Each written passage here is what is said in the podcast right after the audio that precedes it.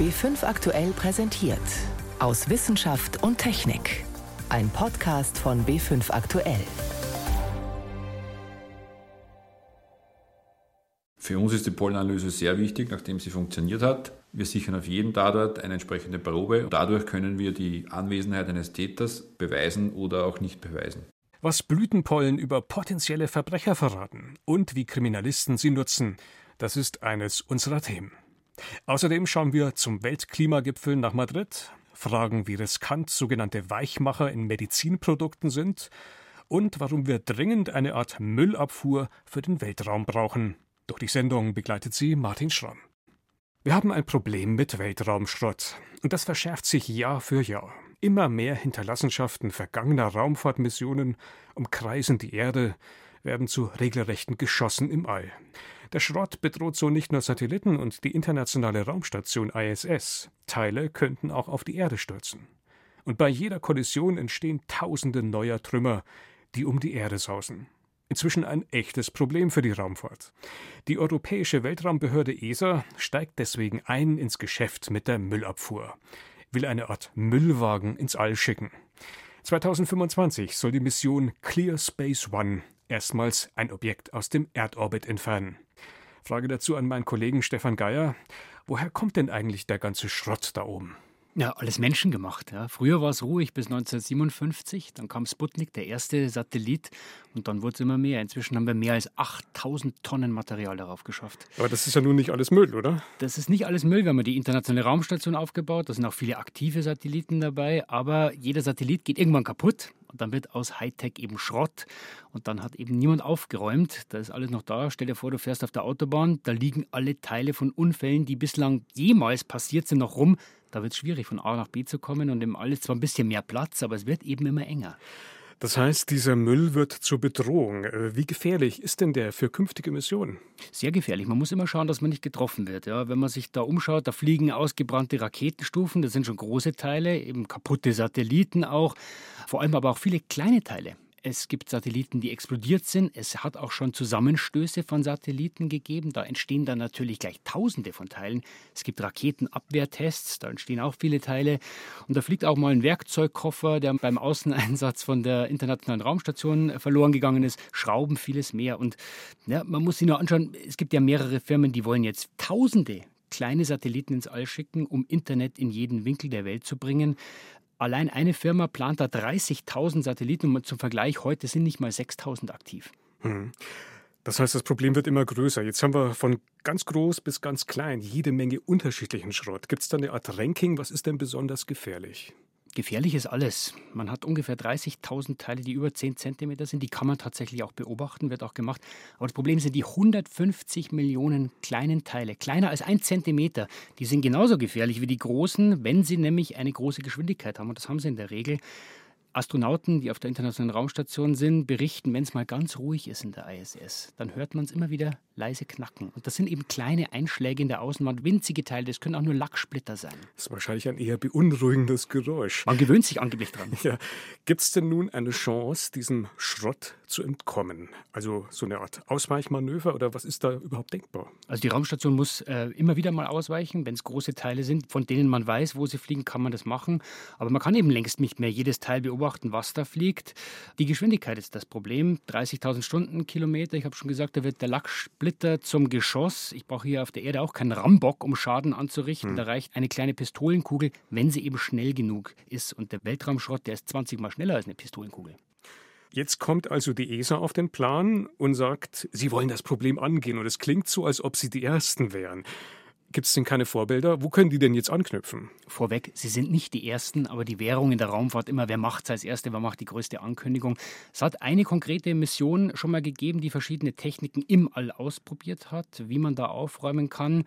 Die ESA nimmt halt jetzt erstmals Geld in die Hand, um das selber zu machen. Eine Testmission 2025, ein Satellit, der mit mehreren Greifarmen bewaffnet so ein größeres Stück Schrott wirklich mal anfliegen, greifen, gezielt abbremsen soll. Das ist ja der Weg, dieses Zeug loszuwerden. Man muss abbremsen, in die Erdatmosphäre bringen, da wird es dann sehr heiß, alles verglüht. Die Atmosphäre ist ja sowas wie unsere natürliche Müllverbrennungsanlage. Mhm. Also zentrales Stichwort abbremsen. Wie muss ich mir das vorstellen? Wie kann das gelingen? Ja, gibt mehrere Möglichkeiten. Ich kann es einfangen, ja, ich kann ein Netz drüber schwingen und nach unten ziehen. Ich kann es abschießen mit einer Art Harpune, festhalten mit einem Greifarm. Gibt auch die Idee, mit einem Laserstrahl abzubremsen. Das klingt alles gut, aber man muss es sich einfach praktisch vorstellen. Ja, ich muss eine Maschine ins All schicken, die muss ich hochschieben, einen Roboter, der das alles kann. Und diese erste Mission, die das mal ausprobiert hat, manche Sachen haben funktioniert, andere nicht. Das war ein erster zaghafter Versuch. Und die ESA sagt halt jetzt, ja gut, wir wollen das auch machen. Das sieht gut aus in der Animation, aber es muss sich erst mal im echten Leben bewähren. Und vor allem es dauert offensichtlich, denn die Ankündigung ist 2025. Warum eigentlich erst so spät? Naja, die ESA ist eine große Organisation. Große Organisationen sind schwerfällig, aber was ganz clever ist, man will das vor allem mit Start-ups zusammen machen, also kleine Firmen, die Ideen auch schnell umsetzen können. Das ist ein bisschen der amerikanische Weg. Die NASA macht das auch eigentlich immer mit privaten Firmen, aber sie sind eben nicht die Ersten. Der Punkt ist, da oben kann man Geld verdienen mit Aufräumen. Ja, auf der Erde ist Putzen eher schlecht bezahlt. Im All dürfte das eine lukrative Sache werden. Wer ist denn dann am Ende für den Schrott verantwortlich? Gilt dann auch so eine Art Verursacherprinzip? Sprich, derjenige, der hochschickt, der müsste am Ende auch die Rechnung zahlen? Genau so ist es. Jeder, der was raufschickt, das sind vor allem die Weltraumorganisationen bislang, da vor allem die NASA, aber eben immer auch mehr private Firmen. Das Weltall wird eben immer mehr zum Wirtschaftsraum. Wir versorgen die ISS, Erdbeobachtung, Internet für alle, militärische Überwachung und so weiter. Das Problem ist, es gibt zwar lose Vereinbarungen, dass man sich um den Müll kümmern muss, aber eine Putzkolonne und ein Gesetz dafür gibt es eben noch nicht. Das heißt, wer wird am Ende wohl die Rechnung bezahlen? Da muss man unterscheiden. Also in Zukunft, wer den Dreck macht, muss aufräumen, aber man muss es eben vereinbaren. Da stehen noch Gesetze aus. Und für alles, was jetzt schon oben ist, naja, da ist es eben Aufgabe aller Nationen, müssen wir am besten zusammenarbeiten, weil im Endeffekt werden in dieser Übergangszeit, bis es ein Gesetz gibt, die Steuerzahler zahlen. Ja. Wer es auch immer umsetzt, Auftraggeber sind ja die Weltraumorganisationen. Stefan Geier, das heißt unterm Strich Ihr Fazit. Clear Space One große Ankündigungen mit am Ende wenig dahinter oder wie bedeutsam ist dieses Projekt tatsächlich? Im Endeffekt kommt es darauf an, was die ESA tatsächlich bauen lässt und raufschickt. Jeder möchte natürlich einen Putzroboter haben und damit Geld verdienen, aber das ist eben im All nicht so einfach. Dieses Projekt wird hoffentlich einen Beitrag leisten, aber es muss eben schnell gehen. Also, die ESA will 2025 das Projekt Clear Space One starten. Informationen dazu waren das von meinem Kollegen Stefan Geier. Ursula von der Leyen sorgte diese Woche für Schlagzeilen. Die EU-Kommissionspräsidentin verkündete eine Art Mondmission. Jedenfalls etwas, das ganz ähnlich ehrgeizig klingt. Null Emissionen bis 2050. Wie genau das freilich ganz konkret gelingen soll, blieb eher vage. Und vage blieb es bis zuletzt auch beim Weltklimagipfel in Madrid. Zwei Wochen lang wurde dort gefeilscht. Klimaproteste trafen auf Klimapolitik und ehrgeizige Ankündigungen auf zähe und stockende Verhandlungen. Der Gipfel in Madrid fordert die Staaten auf, im kommenden Jahr ihre Ziele beim Klimaschutz zu verschärfen. Das war schon in der Klimavereinbarung von Paris 2015 angelegt. Jetzt hat es die Konferenz bestätigt, in deutlicheren Worten als im ersten Entwurf vorgesehen. Es sei dringend nötig, die deutliche Lücke zu schließen zwischen bisherigen Bemühungen und dem Ziel, die Erderwärmung deutlich unter 2 oder sogar bei 1,5 Grad zu halten. Die Regierungen sollten verstärkte Anstrengungen zeigen, um die höchstmögliche Emissionsminderung zu erreichen. Zu Beginn der Plenumssitzung hielt Brasilien die Beschlussfassung auf. Der Delegierte des südamerikanischen Landes forderte, aus dem Text zwei Artikel mit Bezügen zur Landnutzung und zu Ozeanen zu streichen. We would like to request the deletion of both paragraphs from the decision. Thank you very much. Eine große Mehrheit im Plenum sah das anders. Es geht nicht nur um den Klimawandel, es geht um Artenvielfalt, Land und Wasser. Das gehört zusammen, sagte der Delegierte aus Costa Rica. This is not about, only about climate change, it's about biodiversity, it is about having livable land, livable water. We cannot have one without the other. Nach vielen Wortmeldungen lenkte Brasilien schließlich ein, der Text konnte verabschiedet werden. Der Gipfel hat es allerdings trotz Verlängerung nicht geschafft, Regeln für Artikel 6 der Paris-Vereinbarung aufzustellen. Der erlaubt es Staaten und Unternehmen mit Ausstoßgutschriften zu handeln. Die EU und Deutschland wollten dabei Doppelzählungen vermeiden und verhindern, dass Staaten alte Zertifikate in den Handel bringen, aus der Zeit des weltweit ersten Klimavertrages von Kyoto. Genau das wollten Länder wie Brasilien, Indien und China. Weil es in Madrid keinen Konsens gibt, wird ein Beschluss auf die nächste Klimakonferenz in Glasgow verschoben. Wir hoffen, dass wir dann Regeln bekommen, die den Handel schneller machen und besser strukturieren, sagt der EU-Unterhändler. We hope that we will be able to obtain operational rules for Article 6 in the course of next year to make this movement towards carbon market and their internationalization Im jahrelangen Streit um einen Ausgleich für Entwicklungsländer, die Schäden oder Verluste erleiden durch Stürme, Dürren und Überschwemmungen, gibt es einen Kompromiss. Industriestaaten haben die Forderung nach einem eigenen Fonds dafür abgewiesen. Es wird jetzt auf den schon bestehenden grünen Klimafonds verwiesen. Umweltverbände kritisieren die Beschlüsse insgesamt als zu schwach. Martin Kaiser von Greenpeace. Die Beschlüsse zur Steigerung der Ambitionen sind derart schwach, dass davon kein Land wie China, Indien oder Brasilien sich gezwungen fühlen, jetzt mehr zu tun im Klimaschutz. Der Gipfel in Madrid ist die bisher längste Klimakonferenz. In der vergangenen Nacht war das Plenum immer wieder verschoben worden, weil die chilenische Gipfelpräsidentin, Umweltministerin Carolina Schmidt, Delegationen in Einzelgesprächen überzeugen wollte. Ein Beitrag von Jakob Meyer. Sie hören B5 am Sonntag aus Wissenschaft und Technik im Studio Martin Schramm. Babyfläschchen aus Plastik, das Weichmacher enthält? Das wünschen sich viele Mütter eher nicht. Denn die Chemikalien, die Plastik geschmeidig und gut zu verarbeiten machen, stehen in der Kritik. Einige davon wirken im Körper wie Hormone, können unter anderem Fortpflanzungsorgane schädigen, können negativ beeinflussen, wie sich das Kind im Mutterleib entwickelt vor einigen Jahren hat die EU deshalb manche dieser Stoffe verboten, zum Beispiel in Kinderspielzeug und eben in Babyfläschchen. In vielen Medizinprodukten findet man diese Chemikalien aber nach wie vor. Daniela Remus. Ob Schläuche, Spritzen, Infusionsbeutel oder Katheter. Kein Krankenhaus kommt ohne Kunststoffprodukte aus. Sie sind weich, hygienisch, lange haltbar und auch kostengünstig.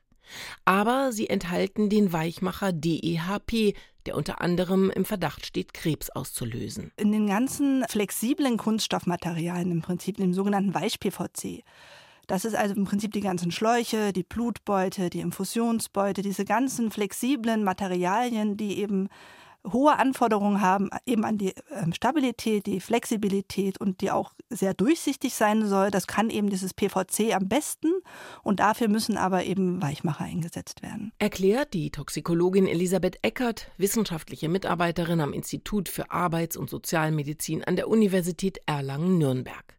Die EU hat diesen Weichmacher als reproduktionstoxisch eingestuft. Das heißt, er kann die Fruchtbarkeit schädigen und ihn bereits vor 20 Jahren in Kinderspielzeug verboten. Es ist ja so, das wissen viele auch gar nicht, dass eben die Weichmacher nicht nur so einen kleinen Prozentsatz in den Kunststoffen enthalten sind, sondern die, gerade das PVC-Material enthält zum Teil bis zu 40 oder 50 Prozent reine Weichmacher.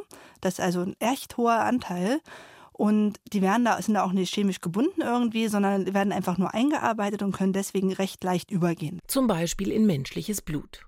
Elisabeth Eckert hat erforscht, wie stark der Weichmacher Säuglinge und Kleinkinder belastet, wenn sie Produkten aus PVC im Krankenhaus ausgesetzt sind. Dazu hat sie mit der Kinderkardiologiestation an der Universität Erlangen-Nürnberg zusammengearbeitet. Kinder, jünger als 20 Monate, die am Herzen operiert werden mussten, wurden entweder mit herkömmlichen Medizinprodukten versorgt oder mit solchen, die mit einem alternativen Weichmacher hergestellt worden sind. Wir haben also uns als alternativen Weichmacher einen Trimelitat ausgesucht, das TOTM kurz abgekürzt, und konnten da eben zeigen, dass es tatsächlich so ist, dass das DHP in so einem viel höheren Maße ins Blut übergeht, während zum Beispiel so einer Behandlung an der Herz-Lungen-Maschine, ähm, als das das TOTM tut. Und zwar nicht nur um ein paar Prozentpunkte, sondern tatsächlich ist der Unterschied zwischen den beiden Weichmacher um den Faktor 350. Die Belastung ist bei DEHP also 350 mal höher als bei der Alternative. Ein hoher Wert. Vor allem, weil bekannt ist, dass das DEHP gesundheitsschädlich sein kann. Dennoch gibt es keine Bestrebungen, in Medizinprodukten auf diesen Weichmacher zu verzichten, denn sie sind kostengünstig und lange haltbar und Studien wie die von Elisabeth Eckert Mangelware. Dabei ist die Erkenntnis der Gesundheitsgefährdung nicht neu. Schon vor 20 Jahren hat die EU die Weichmacher, wissenschaftlich Phthalate genannt, im Spielzeug und in Babyfläschchen verboten. Viele Wissenschaftlerinnen und Wissenschaftler kämpfen für ein weitergehendes Verbot, erklärt Josef Körle, Professor für Endokrinologie an der Charité in Berlin. Am Beispiel von Phthalaten weiß man, dass sie während der frühen Entwicklung von Zellen, die zu Muskelzellen werden können oder die zu Fettzellen werden können oder die zu Zellen des endokrinen Systems werden können, dass sie dort in diesen Entwicklungsprozess der Zellen eingreifen und zum Beispiel dafür sorgen, das ist im Tierexperiment, im Zellexperiment nachgewiesen, dass zum Beispiel mehr Fettzellen statt mehr Muskelzellen gemacht werden. Auch der Wiener Kinderarzt Andreas Lischka emeritierter Professor der Universität Wien, kennt diese Studien zur Wirkung der Weichmacher. Vor rund 15 Jahren hat er als Chefarzt der frühgeborenen Intensivstation der Kinderklinik Lansing in Wien durchgesetzt, dass nur noch Medizinprodukte ohne den Weichmacher verwendet werden. Wir haben daher versucht, DEHB, PVC-freie Plastikprodukte zu finden. Das war sehr mühsam, ist aber schlussendlich äh, doch gelungen und so konnten wir sukzessive alle PVC-hältigen Plastikschläuche durch Alternativprodukte ersetzen. Das Projekt wurde EU-weit als vorbildlich ausgezeichnet. Soweit ich weiß, in Wien haben jetzt alle derartigen Intensivstationen PVC-freie Medikalprodukte. Die Weltgesundheitsorganisation WHO hat hormonell wirksame Stoffe wie den Weichmacher im PVC als, Zitat, globale Bedrohung bezeichnet und ein generelles Verbot gefordert. Die Regulierung in der EU aber verzögert sich dennoch Jahr für Jahr. Die Medizinproduktehersteller bestreiten die Gefährlichkeit der Erzeugnisse. Wie gefährlich sind Weichmacher in Medizinprodukten? Ein Beitrag von Daniela Remus war das. Fingerabdrücke und Fußspuren am Tatort, das sind Klassiker, nach denen Kriminalisten suchen. Und aus winzigen Resten wie Hautschuppen oder Blutspritzern lassen sich DNA-Spuren gewinnen, lässt sich ein genetischer Fingerabdruck erzeugen. Doch manchmal reicht selbst das nicht, um potenzielle Täter einzukreisen. In Österreich erproben Kriminalisten daher eine weitere Methode. Sie analysieren Blütenstaub, den sie am Tatort oder an den Opfern finden. Auch der kann für Kriminalisten äußerst aufschlussreich sein, wie ein Beispiel aus Niederösterreich zeigt. Vor einigen Jahren findet ein Jäger im Wald eine weiße Schachtel. Darin liegt, in Heu gebettet, ein getötetes Baby. Das Landeskriminalamt Niederösterreich ermittelt. Als Chefinspektor Hannes Fellner das Heu sieht, kommt ihm eine Idee. Er will die forensische Pollenanalyse testen. Also wir wollten feststellen lassen, ob man aufgrund der Pollen, die in dem Heu, das wir bei der Babyleiche gefunden haben, feststellen kann, aus welchem örtlichen Bereich das Heu herstammt. Aber können Pollen überhaupt helfen, Kriminalfälle zu lösen? Pflanzen brauchen Blütenstaub, um sich zu vermehren. Winzige Behälter, also die Pollen, transportieren die männlichen Erbinformationen der Pflanzen. Sie haften nicht nur an Insekten, die sie von Pflanze zu Pflanze transportieren, sondern an allem, auch an Menschen. Auf jeden von uns haftet zu jeder Jahreszeit ein individuelles Pollenspektrum, ohne dass wir es merken. Chefinspektor Fellner hat damals das Heu aus der Schachtel Martina Weber gegeben. Die Professorin an der Universität Wien ist spezialisiert auf die forensische Pollenanalyse, als eine der wenigen Expertinnen weltweit.